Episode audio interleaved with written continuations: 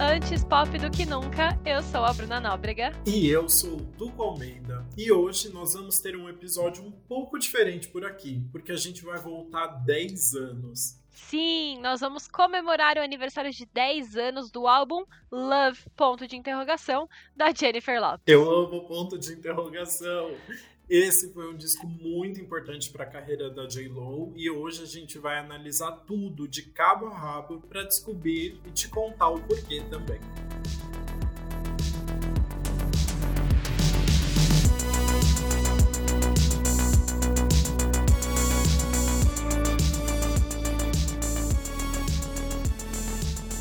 O Love interrogação, foi lançado há 10 anos, mas na verdade ele é o sétimo álbum de estúdio da J-Lo e ele é um dos mais importantes. Para quem não se lembra, a gente já adianta que esse é o álbum que tem singles como On the Floor da cantora com Pitbull e I'm Into You com Lil Wayne. Sim, dois hits que bombaram muito, muito naquela época que você com certeza se lembra até hoje. Exato.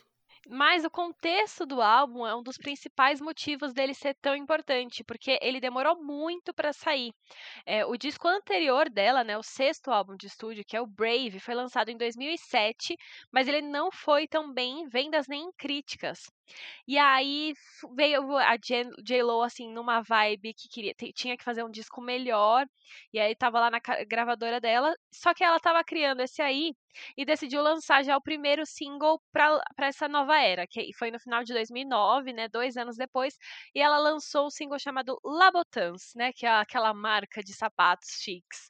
Mas o single acabou flopando também, então ela tava numa, numa vibe ali de só coisas é, dando errado na carreira. E aí nisso, ela e a gravadora que é, estava com ela até então, que era a Epic Records, decidiram romper o contrato, porque eles perceberam que realmente não estava mais dando certo né? O disco anterior flopou, o single que eles estavam lançando para esse disco também não deu certo. Falou: Meu, vamos, vamos parar isso aí por enquanto e vamos ver.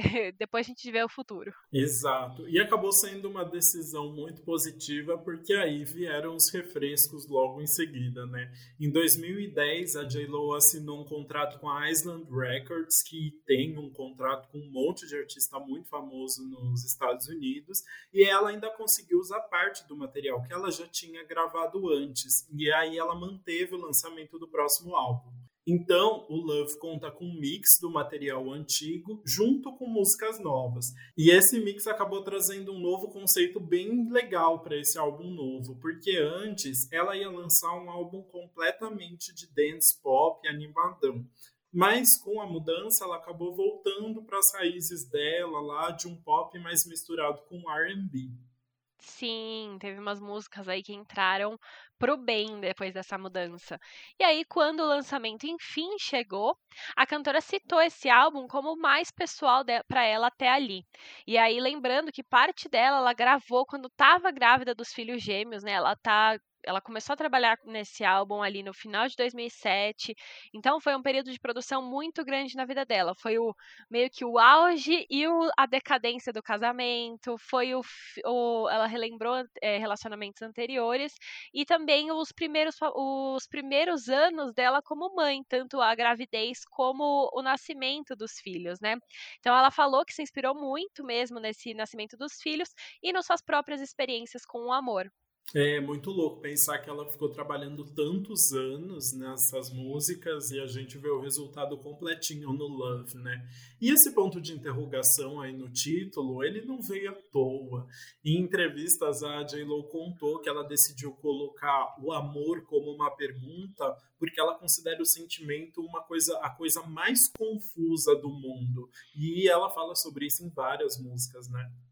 Sim, ela tem, tem muitas referências a isso. Então acho que o nome foi acertado, o ponto de interrogação ali.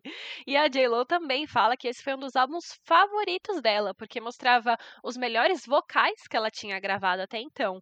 E hoje em dia ainda é mais especial, porque foi o penúltimo álbum que ela lançou até hoje, né? Depois a gente só teve o AKA, o AKA, lançado em 2014, três anos depois ali, e que foi o último álbum dela até hoje. Exato, saudades J-Lo falando nisso. Queria... É, a gente só, tem, só pode falar dela quando vai falar em TBT, né? É, é verdade. Não custava lançar aos sete anos do último álbum, tava na hora dela dar uma animada na nossa quarentena. Né? Bom, mas falando do lançamento do Love, ele acabou tendo umas críticas bem mistas mas ele foi super bem comercialmente, né? Ele estreou em quinto lugar na parada da Billboard 200 e vendeu mais de 353 mil cópias só na primeira semana nos Estados Unidos. Sim, já veio quebrando o que ela estava com medo de acontecer desde o último álbum que foi o Brave, né? Então esse aí já veio, não, vai ser diferente, ela vai ter uma vai, vai renascer ali, recomeçar.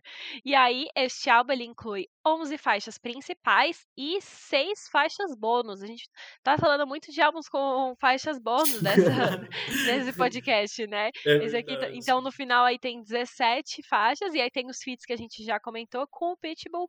Pitbull, Pitbull, sei lá o que eu falei. e também com o Lil Wayne. Então agora vamos ao nosso faixa a faixa? Uhul, bora entender por que, que esse álbum fez tanto sucesso.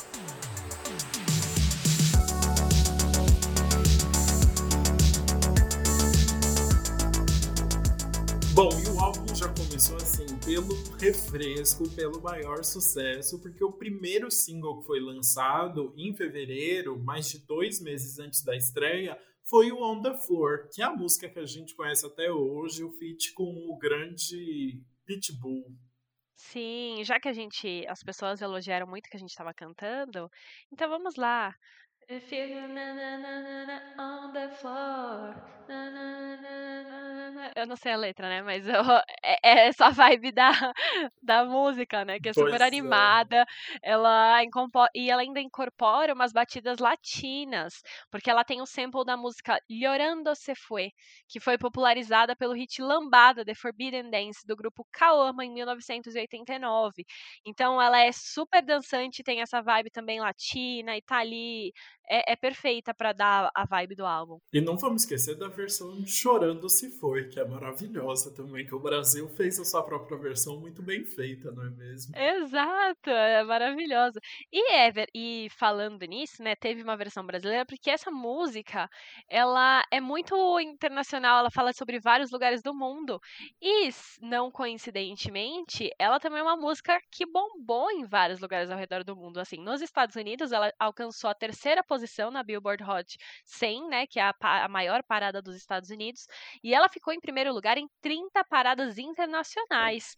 E aí faz sentido, porque é uma música que fala Brasil, Marrocos, Lon é, Não, Londres, tem Ibiza. Que cantar em inglês, que é Brasil, Marrocos. London to Ibiza. É muito bom. Mas é, ainda fala Los Angeles, Nova York, Las Vegas e África. Então, assim, é uma música que fala sobre todos os lugares. E aí realmente mereceu essa posição, esse sucesso internacional, né? Pois e ela é. também foi muito bem recebida pela crítica, né?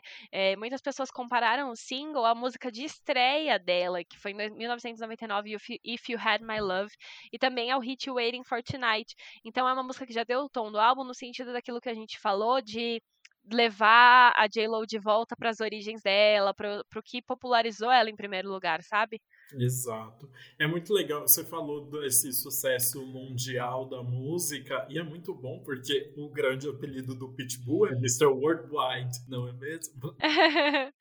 E J-Lo com Pitbull é uma coisa que é, já virou, já se consolidou na cabeça das pessoas, né? Então é ótimo esse single aí de exemplo. É, a Cláudia Leite roubou o lugar, né? Mas...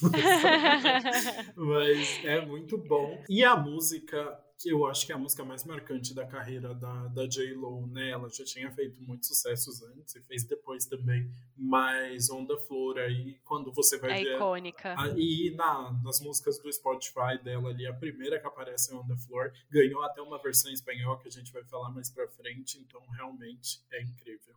Sim. E aí eu queria também trazer aqui uma referência dessa música, porque ela faz Hum. uma referência ao filme A Origem, com Leonardo DiCaprio, de 2010. Mentira, eu adoro esse filme. É um trecho do- da parte que o Pitbull canta, ele fala I'm like Inception, que é o filme, né? Então, eu sou como a origem, eu brinco com o seu cérebro para que você não durma, né? Que é justamente o Inception que eles têm a, a relação com os sonhos, o filme. sonhos, é. É, exato. E aí ele faz essa brincadeirinha aí com- na letra.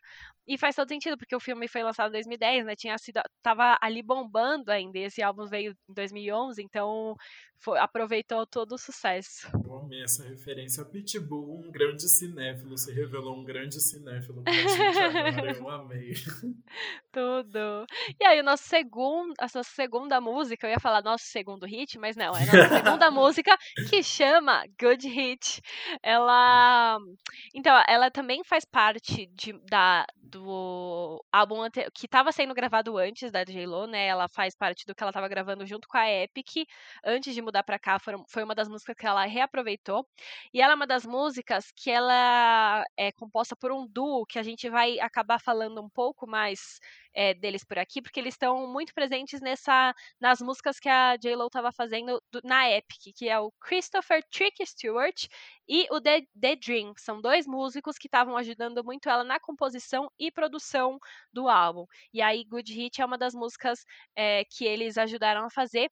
E eles também tinham ajudado a fazer o Labutans, que foi a música que flopou no, no comecinho ali da era, na época da Epic. Nem só de hits vive uma dupla, não é mesmo? Exato.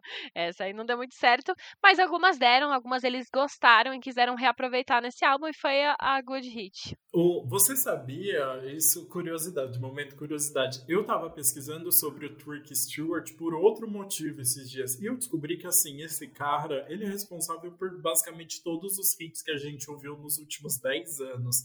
Meu ele, Deus! Ele trabalhou em músicas como Umbrella, da Rihanna, é, Baby, do Justin Bieber, a Single Ladies, da Beyoncé. Ele tá em todas. Ah, ele tá Meu em todas. Deus! Sim. Eu tô chocada. Não, então ela assim, ela reuniu um time pra esse álbum maravilhoso. Fi- Tinha um time muito bom que a gente ainda vai falar até um pouquinho mais pra frente de outras pessoas que ela reuniu pra esse álbum, que ela tava tipo com as pessoas que estavam com os hits na mão na época, né? Exato, Ali o, exato. o auge do, do fim dos anos 2000, começo dos anos 2010, assim, que era a galera que tava fazendo os- todos os hits. E ela colocou todo mundo nesse álbum, enfim. É, esse aí foi feito pelo Trick e o The Dream, também é um cantor ali meio de R&B. Ela, uma prévia da música foi liberada em janeiro de 2011, até antes de On The Floor ser lançada, que ela é meio como um buzz single, assim, era pra já ir preparando o terreno pra chegada desse álbum. E aí teve até um vídeo que eles divulgaram na época da J-Lo interpretando uma professora dando aula para alunos numa escola de beleza. Então elas já foram dando a vibe, assim, das da, da música. E é uma música bem gostosa, ela é dançante, tem umas batidas eletrônicas, tem uma voz com autotune até meio Britney, assim, no, no refrão, que ela dá uma mexidinha. Enfim, gostosa. Exato. Mas assim, ironia do destino, Good Hit não ter se tornado um Good Hit, né? Fica aí o É. questionamento. e aí, nessa música, só pra gente trazer mais umas referências da letra, ela novamente cita vários lugares, né? Assim como On The Floor.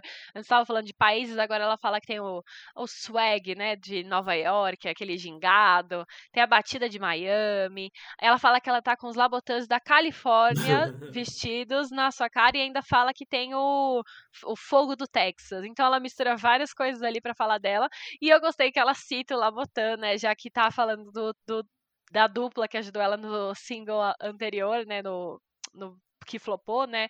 Ela fala ali do Labotan, então assim, passou, agora eu coloquei, não, não vou ser definida por isso. Ela fechou essa publi e foi com a publi do Labotan até o final, né? Eu achei maravilhoso.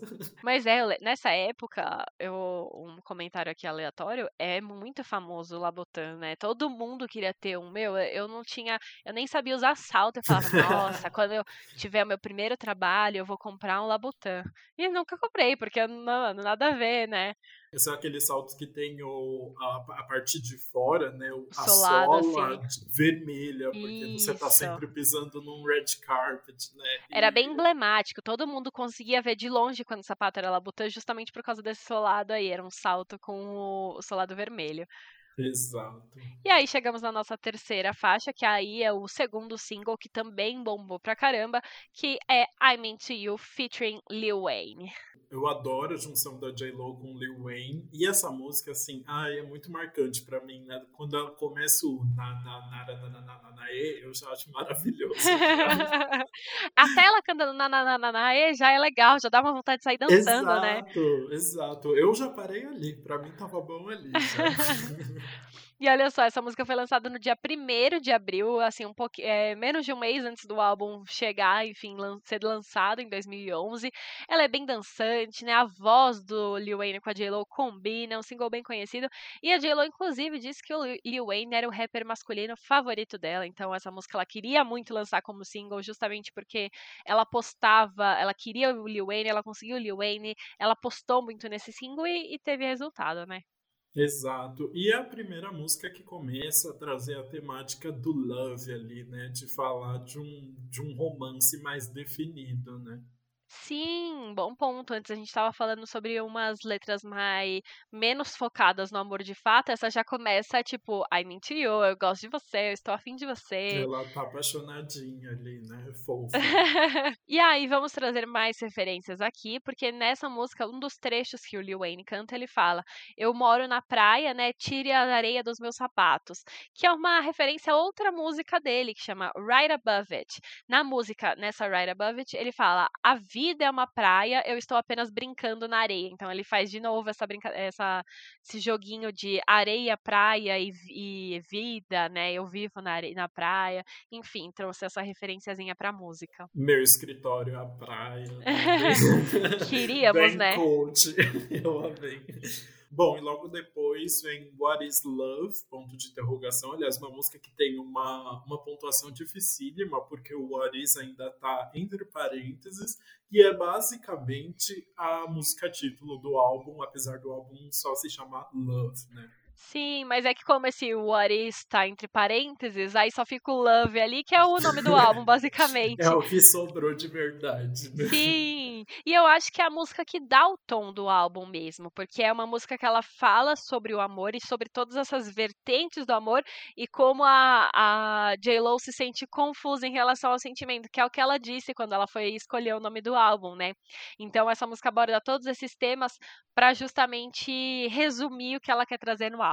E essa música ela já tinha sido gravada né, pela, na gravadora antiga, antes da J-Lo ir para Island Records, e chegou a vazar antes de lançar oficialmente. Né?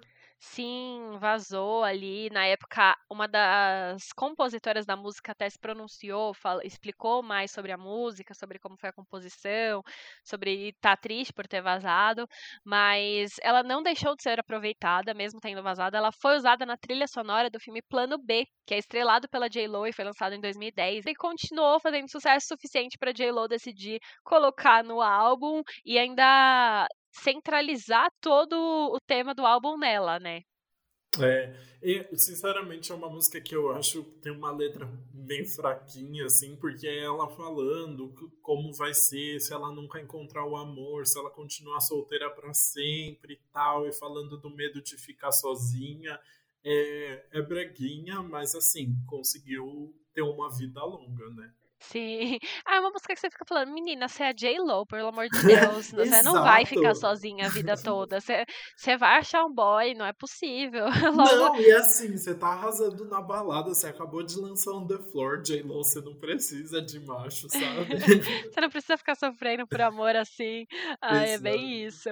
Mas é, é, é legal, é gostosinho. É, ah, e anos 2011, a gente não pode esquecer disso, né? Sim, é legal como tem essa análise, né? Tipo, o ano influencia muito é, no tipo de música que a gente tá ouvindo, né? Não dá. Isso talvez a gente não esperasse dela em 2021, mas em 2011 era totalmente normal e era exatamente o que as pessoas estavam ouvindo.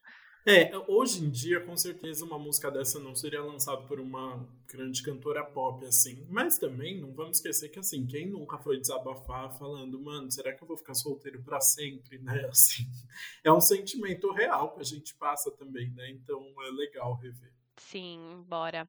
E aí, a nossa próxima música, quinta música do álbum, chama Run the World. Novamente, uma música da dupla de Labotans, que é o Stuart e o The Dream. E essa é legal a gente falar que inicialmente ela seria um feat com The Dream, né? Ele é um cantor americano de RB. E não só com ele, ela também seria um, um feat com o rapper Ricky Ross. E aí a versão da música, a versão final da música tirou os dois, então a gente tem só J-Lo ali. Mas eu fico pensando que talvez essa música combinaria um feat com The Dream, que é a vibe, é, a vibe R&B dele entraria bem nessa música, eu acho. Não sei porque eles saíram, mas seria interessante tê-los. É, é uma música bem romântica ali, que fala muito dessa união do casal, né? Eu acho que super rolaria também um bom feat dos dois. Poderia ter sido interessante ter deixado até a música. É ter dado um diferencial para essa música, né? Exatamente. Ela tem, ela é mais lenta, apesar de ter uma batida meio animadinha, é mais balada assim, né? E é uma declaração de amor. Ela tá falando ali, a gente tá junto, a gente vai dominar o mundo juntos. Então é, é isso, mais uma vibe do amor ali para entrar na temática do álbum.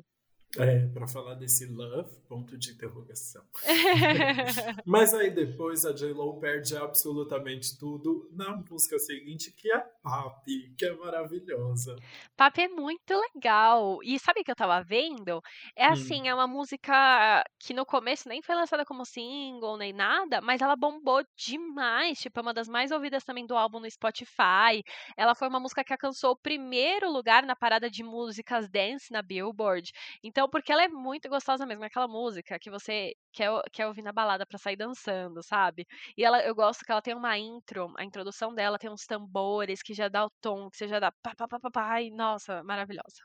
É, tanto é que Papi foi single, mas foi muito depois, né? Tipo, I'm Into You, que foi o segundo single, foi single em abril, logo depois que o. logo antes do álbum ser lançado. E Papi foi virar single em setembro só, meses depois. Eu acho que é uma daquelas músicas que, tipo, eles viram como caiu bem com o público depois do lançamento e falaram, meu, vamos postar mais nela então, porque as pessoas já estão gostando muito. E deu certo, né? Porque ela é muito boa. Ela nem tem muita letra, né? Tipo, uhum. a letra dela é bem qualquer coisa, mas o, a, a, importância dela não é a letra, né? A melodia, a batida, essa é, vibe. Repete bastante, traz mais ainda toda a questão latina ali, que eu acho que é muito legal e hoje em dia tá bombando tanto, né? J-Lo poderia ter lançado ontem essa música. Aham. Uhum. Mas a produção é do Red One, que bombou numa época muito específica ali, né? Que teve vários, vários hits. Mais seguidos, uma né? pessoa que a gente vê que ela postou no álbum, que assim, era uma pessoa que já estava por trás de vários hits. Ela tá, juntou uma equipe ali pra, pra fazer o álbum dela bombar também, né? O Red One tava naquela época era um dos tops também dali.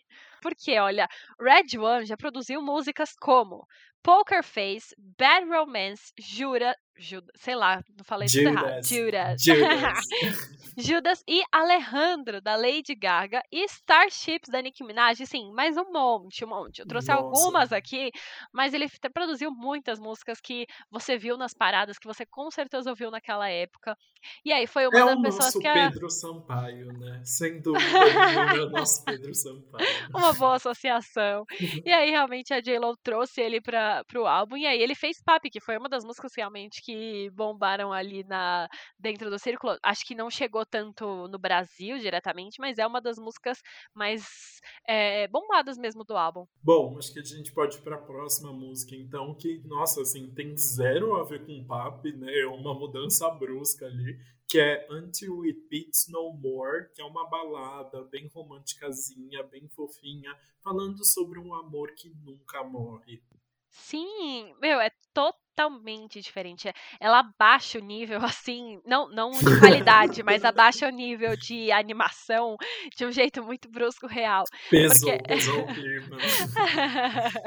mas ela fala que vai dar o coração dela para ele até que ele pare de bater. Ela, a, em uma entrevista, ela disse que é uma música sobre quando você tá num ponto muito difícil da sua vida e aí alguém aparece, faz você acreditar no amor novamente. E ela diz que essa pessoa seria o então marido dela, o Mark Anthony, é, que foi o que é o pai dos filhos dela, né? Então, que ela foi casada durante um bom tempo com ele, eles ficaram juntos. Acho que foi uma das relações mais longas da J Lo até então. É, não, até então com certeza foi a mais longa, mas acho que até hoje eu não sei quanto tempo ela ficou com o, Alex, que ela tá, que terminou recentemente também, né? Já que a gente traz as fofocas aqui também. Ih, ok, ok. Mas foi tipo uma das relações mais longas da vida dela, e aí, então essa é uma super declaração de amor para ele. Ela diminui a animação da anterior, mas eu gosto muito dela. Eu queria fazer essa pontuação aqui. Eu acho, hum. eu acho que ela é uma das traz uma das letras mais bonitas do álbum todo, porque o álbum todo muitas vezes a gente nem repara na letra para ouvir mais o som, a batida e tudo dele. Esse aqui é uma música para você reparar na letra. É, eu, eu acho que é mais a sua cara. Eu fico mais com as músicas de balada. É, eu gosto, é muita gente, né? Eu Nossa. gosto da farofada. Uhum. Bom, falando em amor e em fofoca. E em letras que você tem que prestar atenção. Exato. Vem a, letras, vem a música seguinte, que é One Love que é uma música justamente sobre as relações anteriores da J-Lo. É a única que ela é acreditada como compositora, que aí a gente já sente que tem um sentimento mais pessoal. Não, ela é tá muito próxima, pessoal. Né? Ela é, essa é a música que, tipo, é a direta, entendeu? É ela é acreditada né? como compositora porque é a música que ela coloca, assina nome e sobrenome ali. Ela faz umas referências bem diretas a todos os caras com quem ela se relacionou até que ela já tinha se relacionado até então. Exatamente, ela faz a lista completa ali, começando pelo Sean Combs, que é o Diddy, para quem conhece, em que ela fala Took a shot with the bad boy from the block, que eu acho maravilhosa, que é a nossa garota from the block. Ela ali. é a Jenny from the block, né? Então ela faz já essa referência com o bad boy from the block. E aí come... pegou meu amor logo do começo, aí ela chama ele de o senhor errado. Ah, ele fez sua parte. Wrong. Essa aí é, é, é Mr. Wrong, ela faz a, a diretinha bem assim, não tem como quando você analisa o contexto da música você fala: "Ah, essa parte é, é pro Sean Combs, com quem ela namorou, né? Eles não tiveram um relacionamento assim super sério, mas ela namorou durante um período impactante ali na vida dela. Uhum. E aí a segunda referência já é assim, já subiu um degrau que foi para o Chris Judd, o dançarino, que foi com quem ela foi casada de 2001 a 2002. E aí... um casamento bem rápido, sim. Ah, famosos, né? Tudo bem. É, exato, é muito coisa de famoso, né? E a letra fala sobre isso, né? Ela fala: "Eu te, vou tentar minha sorte com o próximo, com algo novo e aí, uma coisa legal, o Chris Judge é dançarino e eles se casaram. Então ela fala assim: nós dançamos até dizermos eu, eu aceito. Mas aí ela uhum. fala assim: ah, ela foi tentar minha sorte? Não, minha, for minha sorte não tá boa, é, não temos mais nós dois. E aí fala do, do, término. Então é muito rápido, né? Tipo, a gente dançou até dizer eu aceito, ah, mas minha sorte não deu certo, não, não tem mais nós dois. Porque realmente foi um casamento muito rápido. É o próprio meme, o começo de tudo deu tudo errado. Tadinhos. Mas realmente foi um relacionamento meio rápido. É, não, foi ela que tá falando, nem fui eu. e depois vem o meu meu relacionamento favorito da J-Lo. Ela fala na mesma música, ela ainda faz uma referência ao Ben Affleck ali. Sim, é... nosso Batman, né? O super Gente, tipo, o Ben Affleck é gigante. Eu nem lembrava que ele tinha namorado a J-Lo até ver é. isso. Eu falei, meu Deus. E aí é legal que a música ela fala assim: ele veio e tirou meu fôlego, né? Que é como se swept me off my feet. É tipo o cara que chega arrasando já. É, ah, é, é muito Ben Affleck. É, é boa essa. É, é, tipo, não tem. Swept me off my feet, acho que não tem uma tradução literal no português, mas é tipo, tirou meu fôlego. Eu imagino que seja algo nesse, nesse estilo. E aí ela fala: mas não deu em nada e ele ele guardou o anel, tipo, não teve nenhuma relação de casamento ou noivado, nada além disso. Foi não uhum. deu, foi uma uhum. relação que tipo tirou o fôlego dela ali no começo, mas também passou. Passou, beijinhos. Não satisfeita, ela ainda citou ali o Mark Anthony, que era o marido dela na época e que é cantor e compositor. Sim, e aí faz todo sentido, porque ela fala número 4. Eu acho uma coisa muito, muito legal. ela fala o número em todos a, a, os caras, tá? O primeiro, ela fala o primeiro, depois ela fala do segundo, terceiro, agora é o number four, é o quarto. quarto. e aí ela fala. You sang to me, but I'm not sure. Então ele é cantor, né? Então ele cantou uhum. pra ela, mas ela não tinha certeza. Só que ele foi lá e tentou de novo, aí ela fala. É, ele fez eu querer tentar novamente e aí eu não pude dizer não. E aí ela fala porque é o atual relacionamento dela, então eles estão aí ela fala que é o que rolou. Mas também assim, a, a música toda ela é, fala sobre ela procurando pelo cara certo e percebendo que talvez ela ainda não tenha achado. E mais pra frente a gente vai reparar que a J-Lo, apesar dela estar tá com o Mark Anthony há um tempão e tal, é, ela nessa época ela já estava começando a perceber que talvez eles fossem terminar. Então faz sentido ele estar tá nessa música também, porque não é que assim, ah, ela encontrou no 4. Não, ela, ela tá no quarto, mas ela acha ainda que vai continuar procurando. Ela deixou espaço na listinha ali para continuar a música no futuro. é mais ou menos isso. Bom, mas agora, falando em listinha, vamos para a nossa nona música, que é Invading My Mind, que é apenas coescrita por Lady Gaga. Sim, é, é tipo assim, mano, como, quando que você ia pensar? Tô ouvindo um álbum de J-Lo e do nada, do nada, é, a música é composta por Lady Gaga, do nada. Pois é. Surgiu ali. A música tem produção novamente do Red One, que é o que a gente falou que fez um monte de hit da Gaga. Então essa dupla junto, claro que ia funcionar bem, né? Aham. Uhum. E essa é uma música que tem o sample, né? O sample é tipo a batida, que eles pegam um trechinho e usam de Judas, que é uma música da Lady Gaga. Eles colocaram o sample aí nessa música para ajudar na batida e assim, é bem legal. Dá pra, eu acho que você ouvindo essa você consegue sentir a referência da Gaga muito fácil. Exato. O álbum da J-Lo, ele tem bastante referência eletrônica, assim, de músicas de dance pop também, mas esse fica muito claro uma referência mais da Gaga do que ela estava produzindo ali na época, entre 2009 e 2011, né? Sim, com certeza. E aí fala sobre o começo de uma relação, quando os sentimentos começam a surgir, você não consegue mais controlar, eles estão invadindo a sua mente, ali, invading my mind. E aí é basicamente isso, mas novamente a a melodia dela é, é uma das coisas que mais puxa, né? Eu acho que é uma, é uma regra ali no álbum da J-Lo que todas as melodias são muito boas para você querer sair dançando. Sim, eu fico triste só que não rolou um feat, né? Podia Imagina, podia muito ter rolado. Mas eu acho que tem um lance que para você aprovar um feat entre duas mulheres deve ser muito mais difícil, sabe? Por quê? Normalmente em álbum de cantora pop tem, é muito difícil ter um, um feat com uma outra cantora pop. Agora que tá tendo mais. Menino, nunca tinha reparado nisso. Mas eu acho que é a mesma coisa de, sei lá, programa de rádio apresentado com duas mulheres. As pessoas ficam achando, ai, é, as vozes são parecidas, ai, fica demais de mulher, tem que ser um homem ou uma mulher, sabe? Chocada com isso aí, mas então talvez tenha. Machistas! eu nem sei se a gente vai cortar ou se vai deixar essa discussão aqui é, muito importante. Mas fica aí, então, essa reflexão sobre por que Será que não tivemos, então, esse feat com Lady Gaga e J-Lo, que teria sido maravilhoso nessa música, né? Ai, e fica o pedido, né? Ainda dá tempo. Ainda é dá mesmo? tempo. A voz da J-Lo tá bombando. Ela sabe, é uma ótima performer, né? Se apresentou em 2020 no, no Super Bowl com a Shakira, as duas arrasaram. Então, é assim, ela ainda tem tudo pra, de uma estrela, por que ela não lança mais um álbum? Fica aí essa. E agora, cantar em espanhol é assim o ápice, sabe? Junta a J-Lo cantando em espanhol com a Gaga ia ser um grande sonho. É isso.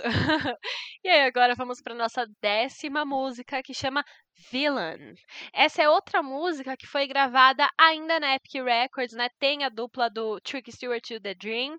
E ela fala sobre um término. Basicamente, o cara largou ela e agora ele tá vindo atrás, mas agora ela não quer nada e ela se acha a vila da história. Eu sou a vila da sua história porque você tá atrás de mim, mas agora eu não quero, então eu sou a malvada. É, eu não gosto muito dessa música, na verdade. Eu também eu não. Gosto muito, eu gosto muito do título. Parece que vai Parece ser que vai ser cruela, assim, sabe? Mas ela acaba sendo bem genericona, né? Meu Deus, eu tô muito feliz que você concorda comigo, porque essa eu com certeza também passou batido pra mim, porque é, é isso, tipo, tem se for falar sobre o ritmo, tem outros ritmos bem melhores no álbum. Se for falar, falar sobre letra, também é qualquer coisa. Então essa passa batido, mas um, um ponto que eu quero falar aqui, algumas das músicas da época gravada na Epic Records, como essa e Run the World, ela tem um começo, uma intro ali cantada por um homem, que ele não é acreditado. Então eu não sei se é o The Dream mesmo, porque ele tem a voz, a gente sabe que ele é cantor, ou se é outra, outro cara ou algum produtor. Enfim, fica aí essa dúvida. Eu não achei quem é, mas muitas das músicas têm essa intro cantada por um homem. Curioso, verdade. É, bora pra próxima? Bora. Vamos falar agora de Starting Over. Aí, um recomeço para J-Lo. Sim, essa é uma música que eu achei que faz muito sentido pra fechar o álbum, naquele sentido de recomeçar, né? Faz sentido não só em termos de relacionamento do amor dela, mas faz sentido de desse álbum marcar a mudança de gravadora dela, então ser um recomeço também, de marcar um- uma volta pro sucesso depois do álbum que flopou. Então achei perfeito ali pra fechar o álbum. E aí, essa é uma música que eu vou, vou explicar uma coisa que o Lucas não estava conseguindo entender antes, mas eu vou explicar aqui, eu espero que vocês consigam entender. Nessa música, a J-Lo descreve as dificuldades de terminar com alguém que ela ainda ama, mas ela acha que o amor não é o suficiente. E aí, a letra inteira é tipo a cabeça dela debatendo: ai, a gente não tá mais indo bem, mas eu ainda, fa- eu ainda te amo, não sei o que. Ela fala que eu não consigo largar dele, eu tenho minhas razões, não sei o que lá. E aí, tipo, é uma música lenta no sentido comparada com as outras, ela não é dançante, mas ainda assim eu acho que a batida dela de fundo, mesmo que a J-Lo cante devagar, a batida de fundo ela é, é rápida, tipo, ela faz um papá muito rápido atrás, se você Hum, repara. E eu hum. gosto que combina com o tema da música, porque é, uma, é um assunto que tá incomodando a cabeça da J-Lo, então tá indo muito rápido ali, frenético, só que ao mesmo tempo ela não quer terminar, então ela tá enrolando pra isso. Então a voz dela é lenta, mas a batida é rápida e urgente, e por isso eu acho que combina com o tema da música. Dá, passa essa ansiedade, essa confusão ali do tema, né? Isso! Agora você entendeu? Nossa, entendi claramente. Arrasou, amiga. Gostei É muito isso. da análise. É, eu fiz uma análise. Eu gostei bastante dessa música, mas por- porque realmente tem uma uma referência pessoal. Boa. E você acha que pode ser uma referência ali ao, ao término do casamento que ela teria logo em seguida? É isso, sim, exatamente. É o que eu falei ali, né? Na, quando a gente tava falando do One Love, a, música, a oitava música, eu falei que parece que ela deixou aberto, ela ainda não tinha achado o cara certo. Nessa música, é uma carta aberta, parece que é pro Mark Anthony, o atual, o marido, de- atual marido dela na época. Porque é uma- ela fala, tipo assim, eu não consigo largar dele, eu não consigo ir, eu tenho as minhas razões, eu tenho meu orgulho, eu tenho essas crianças, ela fala dos filhos, ela fala, nós Ah, temos, ela ainda fala we, nós temos esses laços juntos. Então ela fala, tipo, ela sente que o que a relação não vai dar mais certo, ela ainda ama ele, mas ela vê que não dá certo. Ela ainda fala assim, ele é o meu homem quando nós estamos em casa. Então é uma pessoa que mora com ela. Então faz todo sentido ser o Mark Anthony.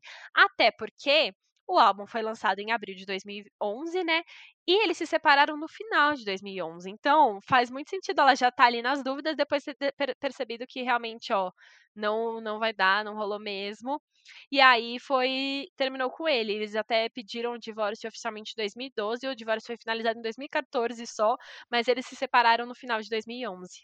Será que ela só encaminhou a música pra ele e falou, então, isso aí, tá? Mano, eu fico pensando, tipo, quando lançou, obviamente, todo mundo, não sei, ele deve ter entendido que era pra ele, né?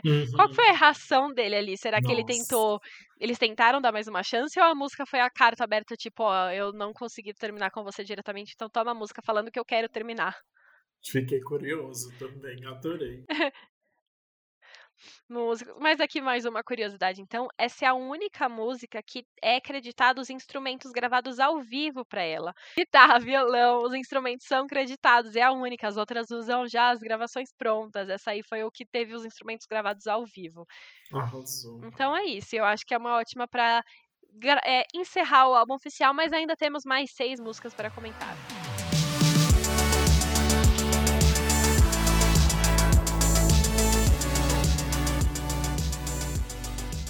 Ufa, bora lá então para a primeira música bônus que foi Hypnotical. e essa música também foi escrita por Lady Gaga. Ah lá, ah lá. Tem produção também do Red One, né? Novamente essa duplinha junta, J-Lo pegou.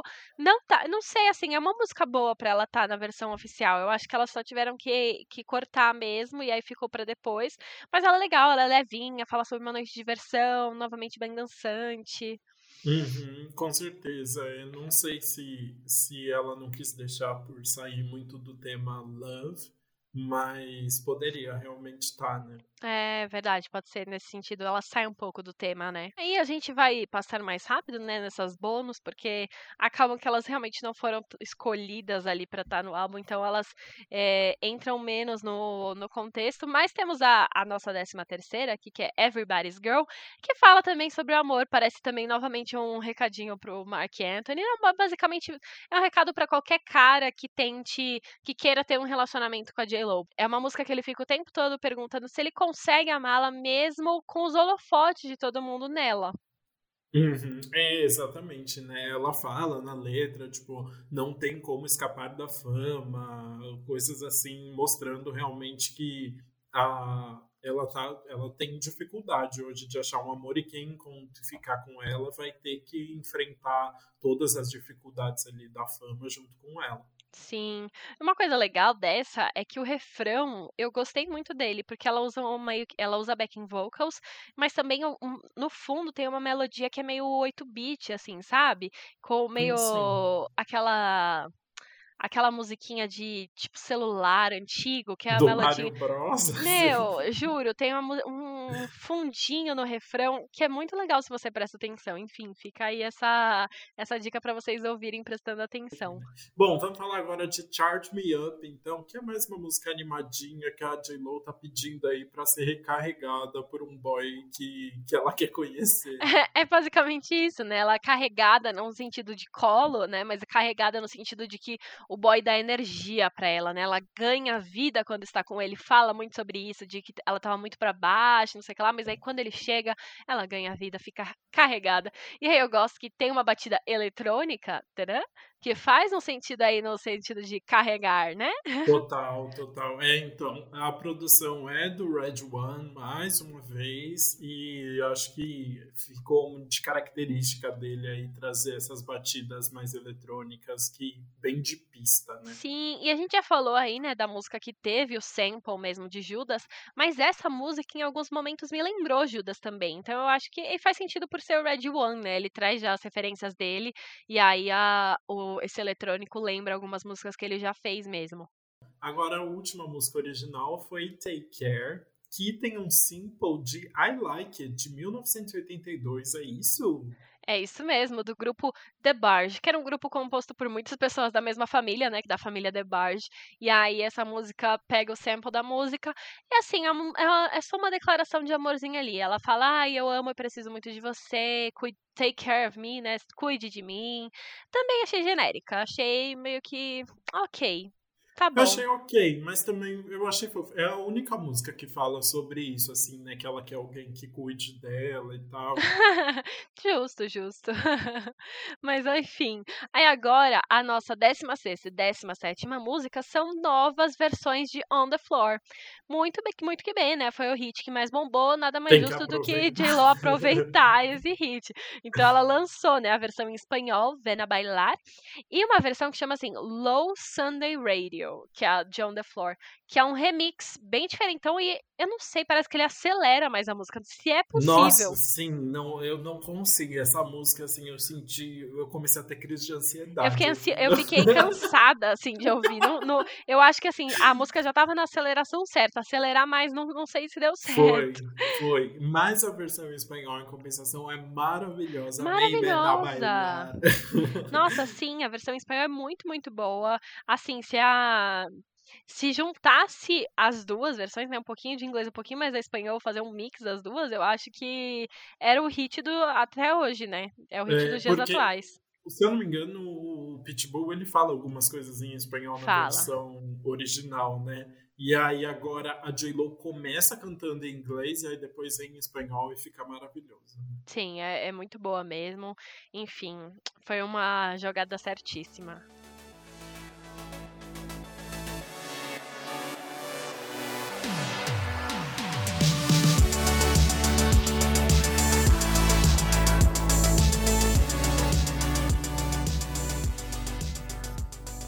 Bom, agora vamos para o nosso balanço geral. Bruno, o que, que você achou do álbum? É isso, chegamos ao fim do álbum. Ó, oh, eu vou, vou ser honesta, eu nunca tinha ouvido esse álbum antes, ouvi para o podcast. Antes eu só tinha ouvido realmente os singles que a gente já conhecia. E aí, ouvindo tudo, eu gosto do conceito dele ser, ser amor, eu entendo o que a J-Lo quis dizer ali. Eu gosto do, do ritmo, ele é um álbum muito pra cima, é muito gostoso de ouvir. É aquele álbum que você coloca e, e sai dançando pela casa, fazer uma, uma faxina, ó, perfeito. Né? Mas é uma coisa que eu trago aqui. A J.Lo, na época, falou que era o álbum mais pessoal da carreira dela, que ela ia usar da influência dos filhos até, que não tem nada, né? A gente viu que não tem absolutamente nada do nascimento dos filhos. no churrasco. É, exato. Tipo assim, isso é totalmente da vida pessoal amorosa dela em relação a outros, outros homens. Não tem relação com os filhos. O máximo que a gente viu de, de referência aos filhos foi quando ela fala no Starting Over que os dois têm ligação por causa dos filhos. Mas de resto, assim, realmente não achei tão pessoal. E o que falta também do pessoal, que é uma coisa que eu tenho até. que eu sempre fico com o pé atrás, é o artista que não acompanha as próprias músicas, né?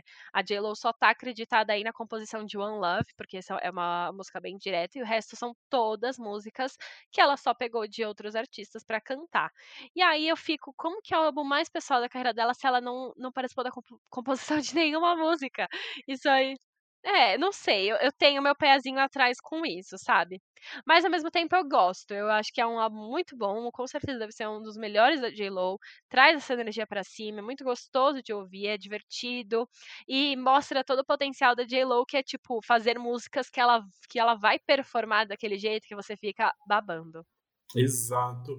É, eu acho que a gente tem que pensar, tipo, mano, 2011 era só música muito de balada, assim, no pop, né? O, a grande preocupação era fazer hit de balada, assim, tirando algumas exceções, né? A Adele já estava aparecendo nessa época. Mas é, eu acho que trazer algumas informações pessoais, ou nessas baladas, ou mesmo nas músicas mais agitadas, quando ela faz um. As letras, às vezes, elas têm um desabafo meio que superficial, mas falando assim, putz, eu queria alguém, sabe? Talvez eu fique sozinha. É, eu acho que nesse sentido tem alguma coisa de pessoal, mas realmente, assim, eu acho que o grande ponto alto do álbum são as músicas para balada mesmo, toda a força que a J-Lo tem na voz dela, que te anima na hora. Pensar na J-Lo cantando as músicas ao vivo, assim, é muito incrível. As músicas têm uma batida muito boa, é, e aí isso vira um grande acerto. Os nossos três primeiros episódios foram de álbuns gravados na pandemia e acho que a gente sente isso, talvez não tanto no da Taylor, mas no da Dame do Justin, a gente vê muitas marcas de tudo que a gente está vivendo nos últimos anos nas letras, né? E foi muito bom dar uma alienadona de tudo isso, sabe? Só ouvir música que assim a pessoa falando para você dançar muito, se divertir muito. E é, então eu recomendo muito ouvir Love, ponto de interrogação agora, para abstrair mesmo e curtir muito um momentinho assim de felicidade que a J-Lo consegue oferecer. Ai, arrasou, gostei dessa explicação. Acho que é, é legal mesmo trazer essa alienação bem-vinda. Já que o BBB não conseguiu fazer essa função. é, para se divertir de forma leve, né? Mas, como nem tudo é leve, Lucas, Tuco, diga agora qual foi a pior música do álbum para você. Ai, tem algumas que eu não gosto, assim, essas. Essas mais que ela tenta ser muito emocional, acho que não rola para mim. Mas eu acho que eu vou falar de Villain mesmo, que é o que a gente falou, assim, senti que não traz uma nada de muito novo no álbum, a letra não é muito interessante, nem a batida também traz algo de muito interessante. É, como você comentou, o Randall Worth já, já tinha entregado o job, ele não precisava. Então, não sei, acho que daria para tirar. Concordo super, é a música que eu ia falar. ah, sempre concordando. Mas é, é a música genérica, né? Tipo, ela tá ali, mas assim, ela faz as mesmas coisas que outras músicas já fazem e melhor. Então, Exato. é, é uma que eu não teria problema em tirar. Ou, ou essa que você até gostou, né, de Take Care, mas também para mim passou um pouco mais batido. É, comente então a melhor música do álbum para você. Ah, eu vou, vou falar duas, né? A melhor música eu gosto muito de I'm Into You, eu acho que talvez você fale essa também, porque é aqui, é, é marca, né? Aqui a gente tem já o apego emocional de ter ouvido na época, e ouvindo hoje também é muito boa, né? Tipo, a vibe, nossa, a parte do Lil Wayne é super maravilhosa, os dois cantando juntos, anima. Claro, sem é, On The Floor a gente também é consenso que é, a gente gosta, mas... On The Floor não pode entrar nessa parte, porque assim, tá em outro nível, é, é, é não tem nem comparação Sim. com o resto do álbum inteiro. Mas eu vou falar então o que você provavelmente não gosta, mas eu quero falar de Until It Beats No More, que é a, ba é, é a, a, balada emocional que não combina com o álbum, né? É a lentinha, é um negócio que é parado, romântico, sei lá, porque é o que eu gosto. Infelizmente, eu gosto da, dessas declarações que você tem que prestar atenção na letra, que ela tá falando, sendo profunda. Eu gosto e vou falar, vou falar. E é isso, tá? Entre duas mas, músicas meio mais animadas, que, enfim, eu gosto dessa declaração de amor fofo. Eu acho que a voz da J-Lo tá boa pessoa é, mostra outro lado dela que a gente não vê muito no álbum. Mas você sabe que enquanto eu ouvia Until We Beats No More, eu fiquei pensando, nossa, como essas baladas dos anos 2000 e 2010 influenciaram o pop de hoje também, né? Cantoras como Ariana Grande, assim, dá para ver que tem umas referências que saíram dali também, então é legal fazer referência. Isso aí, amei. Mas realmente a música que eu mais gosto é a To You. É, acho que tem uma questão saudosista, mas é porque realmente é uma música muito gostosa. A participação do Lil Wayne também dá um, um outro tom ali para a música. É uma música que tem uma letra fofinha, mas tem uma, uma, mas tem uma batida dançante também, é gostosinha. Então, eu acho que foi um acerto bem legal da J Lo. Uhul, perfeito. Bom, agora vamos para o nosso quadro anti-single do Que Mal Acompanhado. Tudo.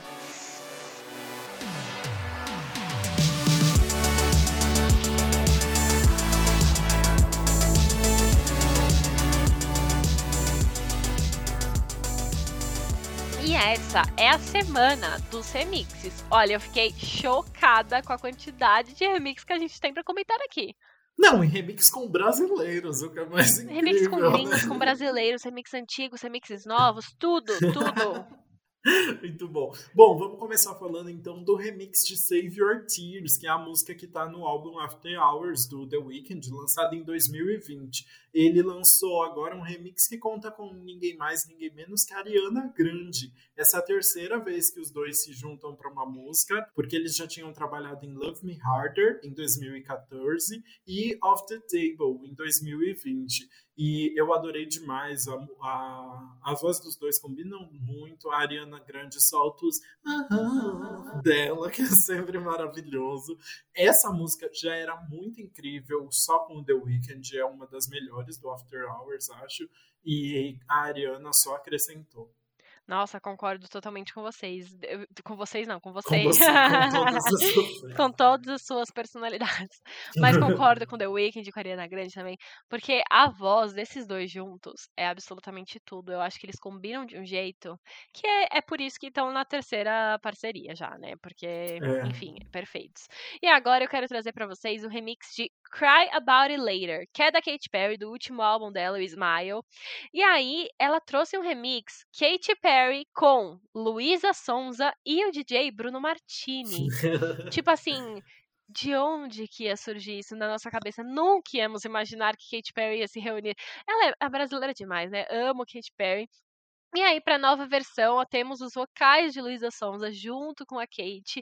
E também o, o DJ Bruno Martini trouxe umas batidas eletrônicas mais animadinhas pra música. Também achei bem legal, assim.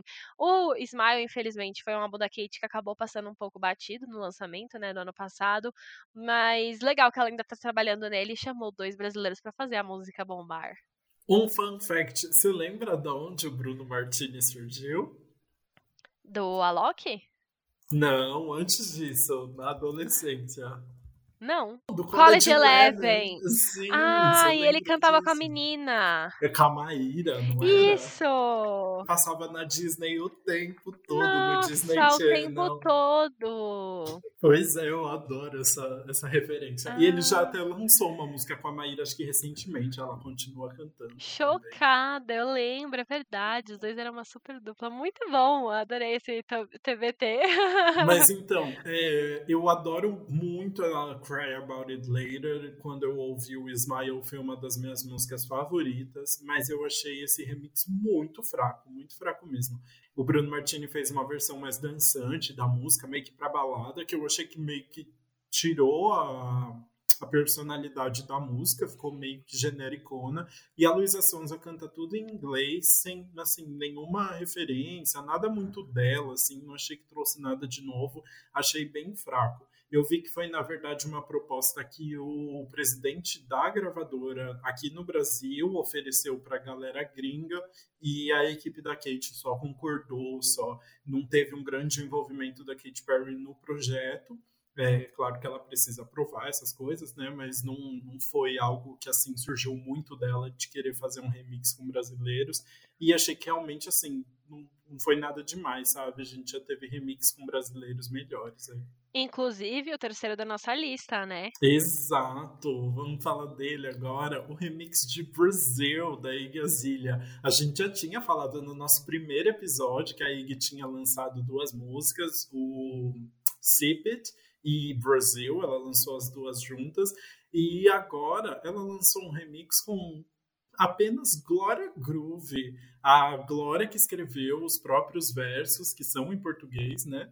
Falando justamente da imagem que os gringos têm do nosso povo, da nossa cultura, e ficou incrível. Maravilhoso. É tipo, nossa, ela propõe uma desconstrução de preconceitos, elementos caricatos. E uma coisa interessante é que ela dá uma alfinetada na própria Iggy Azalea, porque Uhum. no, a capa desse, desse single que a Iggy lançou era o desenho de um bumbum com biquíni, que é uma, é uma imagem que, as que os gringos têm do Brasil que, tipo, é completamente, como é que fala? Estereotipada, né?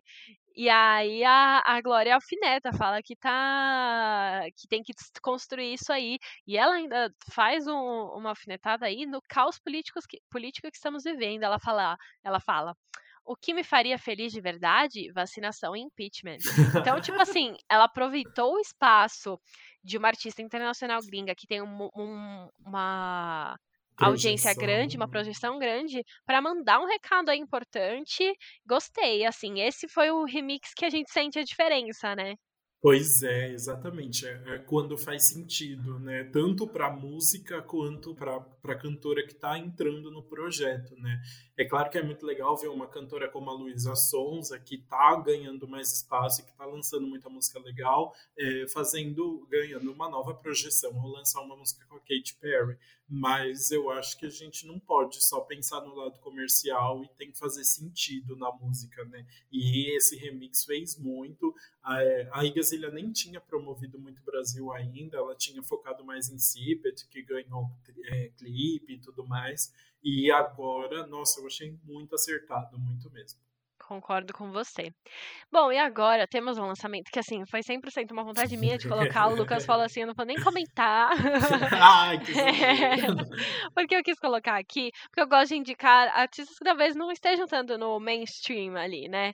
Que é o Ben Platt. O Ben Platt, pra quem não conhece, assim, ele é um, ele é um super conhecido na Broadway nos Estados Unidos. Ele é um artista que canta muito bem, ator também.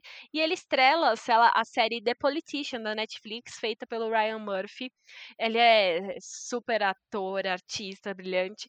E ele lançou o primeiro single dele deste ano que chama Imagine que é uma, basicamente uma carta de amor, um desabafo que ele fala sobre não conseguir imaginar mais viver a vida sem a pessoa, que ela, ele fala, ai, é, você fala que você, que eu te salvei, mas você é o meu herói, é bem fofa, mostra todo o, o talento dele, é, no sentido de ter um refrão grandioso, enfim, eu acho que é uma música que vale a pena você parar pra ouvir e colocar o Ben Platt aí na sua playlist, porque ele merece.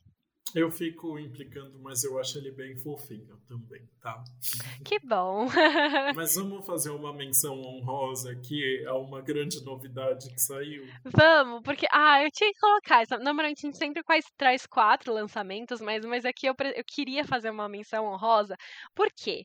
Juliana Silveira, talvez você não a conheça por este nome, mas Juliana Silveira é ninguém mais, ninguém menos do que a Flor de Floribela, a estrela de Floribela. Tudo. Essa novela que, assim, quem era criança ah, nos anos 2000, com certeza assistia, que é a Floribela, né? A novela estreou há 16 anos, quase 16 anos já faz que estreou, faz, enfim, bastante tempo. Nossa, muito tempo. Sim, mas é, a Juliana Silveira regravou agora todas as principais músicas de Floribela, lançou de novo, depois de tanto tempo, essas músicas que marcaram.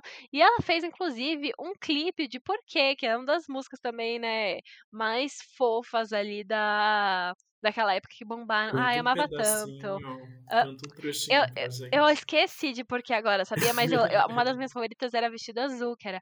Que, mas você nunca veio, não chegou.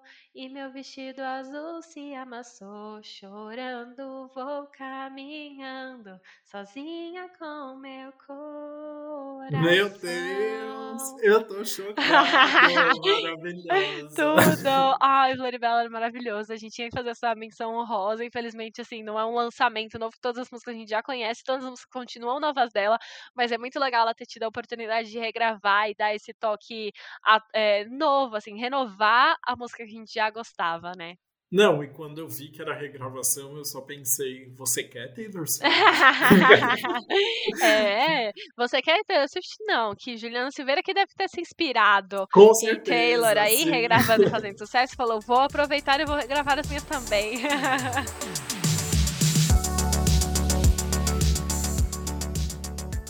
Isso, estamos chegando então ao fim de mais um episódio, nosso quarto episódio. É, espero que vocês tenham gostado desse formato diferente, né? Já que essa semana a gente não teve nenhum grande lançamento, a gente trouxe um TBT, a gente pretende trazer mais álbuns antigos para comentar, é, comentar também quando eles estiverem fazendo aniversário. Então, se você tiver sugestão de algum álbum que você quer que a gente comente a fundo, pegue todo o contexto, faça um faixa a faixa, comenta com a gente lá nas nossas redes sociais também. A gente tá no Instagram, Pop do que nunca. A gente tá no TikTok também também com o mesmo nome, e no Twitter chamado Antes Pop Podcast. Sigam a gente lá e comente os seus pedidos, as suas críticas, sua, os seus desabafos, tudo que você quiser, mande pra gente. Exato. Também compartilhem que vocês estão ouvindo a gente no Spotify ou no Deezer. Compartilha nos stories do Instagram, marca a gente, que a gente vai adorar ver quem tá vendo, repostar também. E a gente tem uma novidade que a partir dessa semana a gente vai fazer uma playlist no Spotify com as músicas que a gente mais está ouvindo, com as músicas que a gente comenta aqui, outras novidades, outras recomendações. E toda semana essa playlist vai ser atualizada então você aí que gosta de acompanhar tudo que está sendo lançado e tudo que está bombando, pode seguir a nossa playlist que está lá no o link está lá no nosso Instagram e acompanhar aí tudo de novo que está saindo, né? Sim, você vai ouvir todas as músicas que a gente já ouve, ama e indica sempre, você vai estar sempre por dentro de tudo. E uma coisa legal é que a playlist vai ser sempre atualizada, então você realmente vai estar por dentro de tudo. Então vá lá no nosso link da bio no Instagram, já clica na, na playlist, segue lá para acompanhar sempre.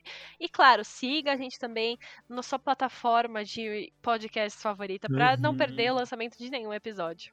Isso aí, marca, clica no botãozinho de seguir, seja onde Clique. você estiver ouvindo, para sempre receber os episódios novos e ficar sempre em dia. Maravilhoso! Muito obrigada por terem ouvido este episódio e até terça-feira que vem. Até terça-feira e deem stream pra love, gente. Beijo!